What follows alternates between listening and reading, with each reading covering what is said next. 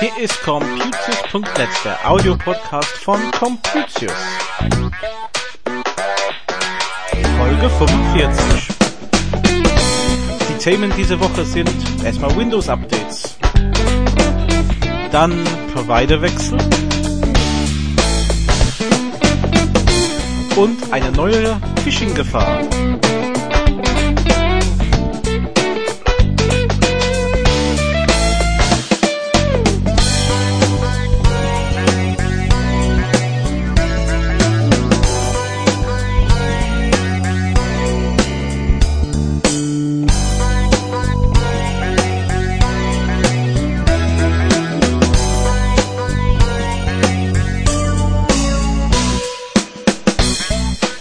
Hallo und herzlich willkommen zum Computius.net Folge 45 für Sonntag, den 6. Juni 2010. Es ist wieder soweit, dass wir Windows Updates bekommen. Die Woche war Patch Day, also die äh, monatlichen Update für Windows Betriebssysteme und diesen Monat gab es 10 oder bis zu 10 regulären Updates plus den Tool gegen bösartigen Software und diese haben ja bei uns eigentlich obwohl das Dienstag rauskam, eher so Donnerstag oder Freitag eingeschlagen. Ähm, da haben wir auch gemerkt, dass die PCs beim Runterfahren dies wollten. Vorher kam das irgendwie nicht so schnell. Aber wir haben jetzt Sonntag. Ich gehe davon aus, dass jeder das bis jetzt entweder gesehen hat oder nach dem Hören ausschalten wird und diese Meldungen sehen und die sollten Sie ja natürlich installieren. Windows sollte sicher bleiben und ich denke, das ist ähm, ja nicht weiter diskussionswert. Wenn Sie diskutieren wollen, natürlich im Forum, aber ich sehe keinen Grund, dieser nicht zu installieren. Wenn Sie Ihren DSL-Vertrag wechseln, dann kann es sein, dass Sie eine Mindestvertragslaufzeit abwarten müssen. Ähm, viele Verträge haben eine Laufzeit von zwei Jahren und dann ist es ganz normal, dass man diese abwarten muss, bevor man wechseln kann. Nur, haben Sie überlegt, was passiert, wenn Sie, ja, sagen wir im Supermarkt ein günstigeren Angebot sehen und unterschreiben und dann nicht wirklich viel davon wieder höre? Es kann sein nämlich, dass diesen Vertrag, den Sie unterschrieben haben, irgendwo schlummert und irgendwann aktiv wird. Und das kann durchaus erst in einem Jahr sein, weil der Provider, bei dem Sie jetzt unterschrieben haben, der wird dann zu den Alten sagen, so, jetzt habe ich den Kunde äh, demnächst und der alte Provider sagt, nee, der hat mit mir einen Vertrag, der geht bis zu einem bestimmten Datum und das werden wir erstmal auswarten. Und ja, der Neue hat Zeit. Er hat ja einen schriftlichen Vertrag mit Ihnen abgeschlossen, der kann den Alten dann trotzdem fürs Gerecht kündigen und wartet einfach seine Zeit, dass er den neuen Vertrag aktivieren kann. Und ja, ich habe es jetzt erlebt, dass manche eine SIM-Karte sogar liefern, wenn da ein Handyflat oder sowas drin war, dann bekommen sie schon mal die SIM-Karte, vielleicht sogar einen UMTS-Stick. Können sie gleich mit den neuen Provider surfen, obwohl sie da wahrscheinlich mehr Kosten haben mit UMTS. Ähm, und natürlich ist die Sache, wenn man das schon gemacht hat, ist ein Teil des Vertrages erfüllt und somit haben sie es viel schwieriger, da wieder äh, einen Rücktritt zu machen und aus dem Vertrag wieder rauszukommen. Und außerdem, wenn sie das machen, ist der alte Vertrag trotzdem gekündigt. Sie müssen dann trotzdem handeln. Ähm, damit das nicht passiert, haben wir ein paar Tipps auf die Homepage zusammen äh, geschrieben. Und ähm, eine ist, also schließen Sie keine Verträge spontan ab und wechseln Sie nicht unüberlegt zum neuen Provider. Ähm, ich würde äh, wenn Sie wirklich wechseln wollen, wenn Sie sagen, mein DSL ist mir zu teuer, mein Telefonrechnung ist zu teuer, dann schauen Sie nach einem neuen Provider um. Dann wechseln Sie aktiv. Aber fragen Sie beim aktuellen Provider vielleicht erstmal nach, wie lange der Vertrag geht noch. Vielleicht sagen die, ja, geht noch ein Jahr, aber danach könnten wir dann was günstigeres machen. Ähm, ich habe andere Sachen erlebt, dass es äh, dann heißt auch die Leitung wird schneller.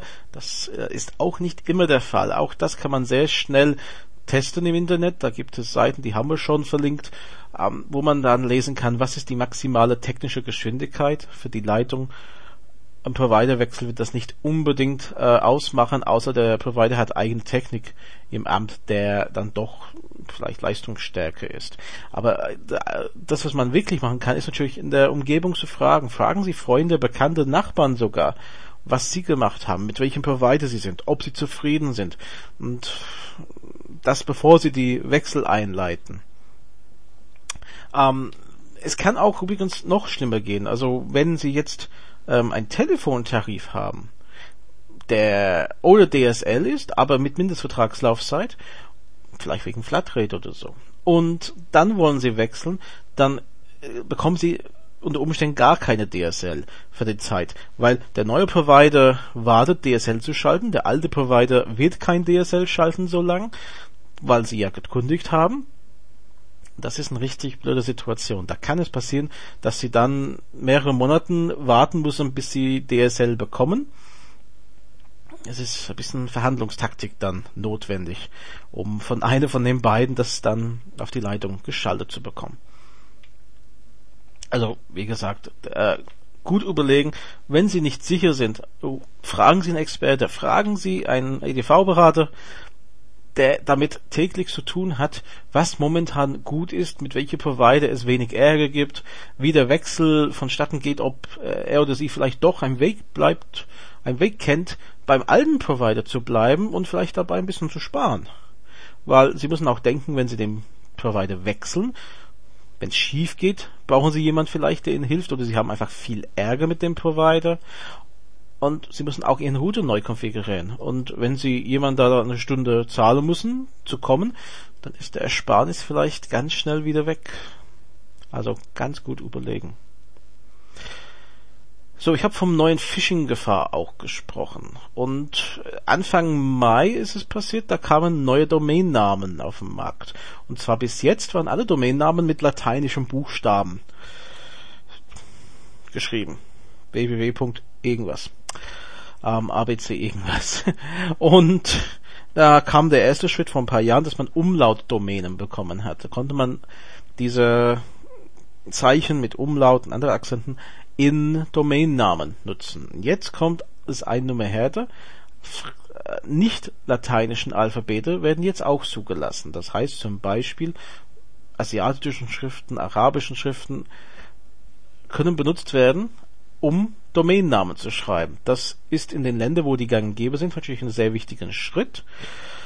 Ich bin nicht so sicher, ob alle westlichen Länder dann alles verstehen, aber was gefährlich ist für uns, ist die kyrillische Alphabet.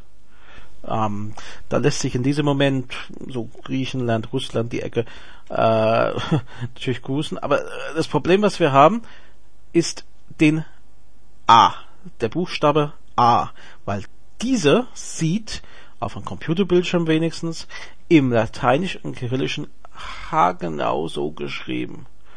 Und da fängt es an. Was ist, wenn ich einen Link mache, der auf eine Seite geht mit einem kyrillischen A und diese Seite ist eine Fälschung von einer Seite mit einem richtigen A.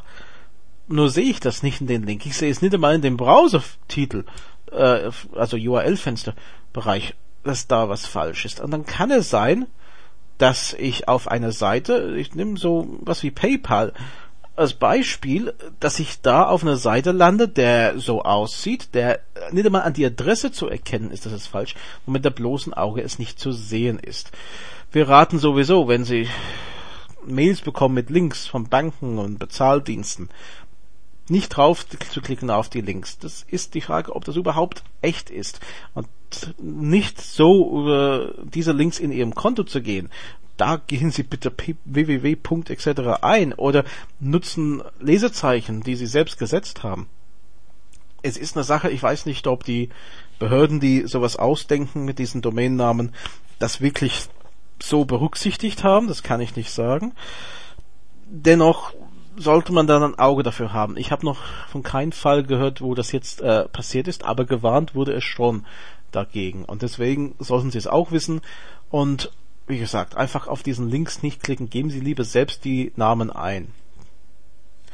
Das war's für diese Woche. Computers.net ist dann nächste Woche wieder da mit neuen Themen. Also, bis dann. Tschüss.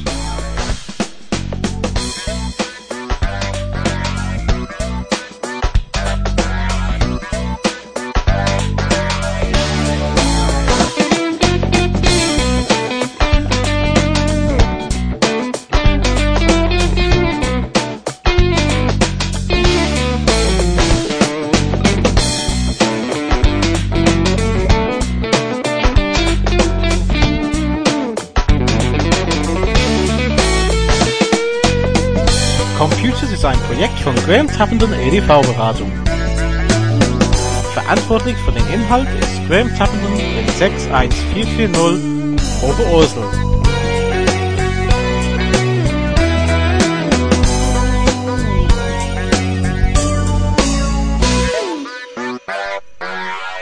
Die Musik ist von Frank Herrlinger.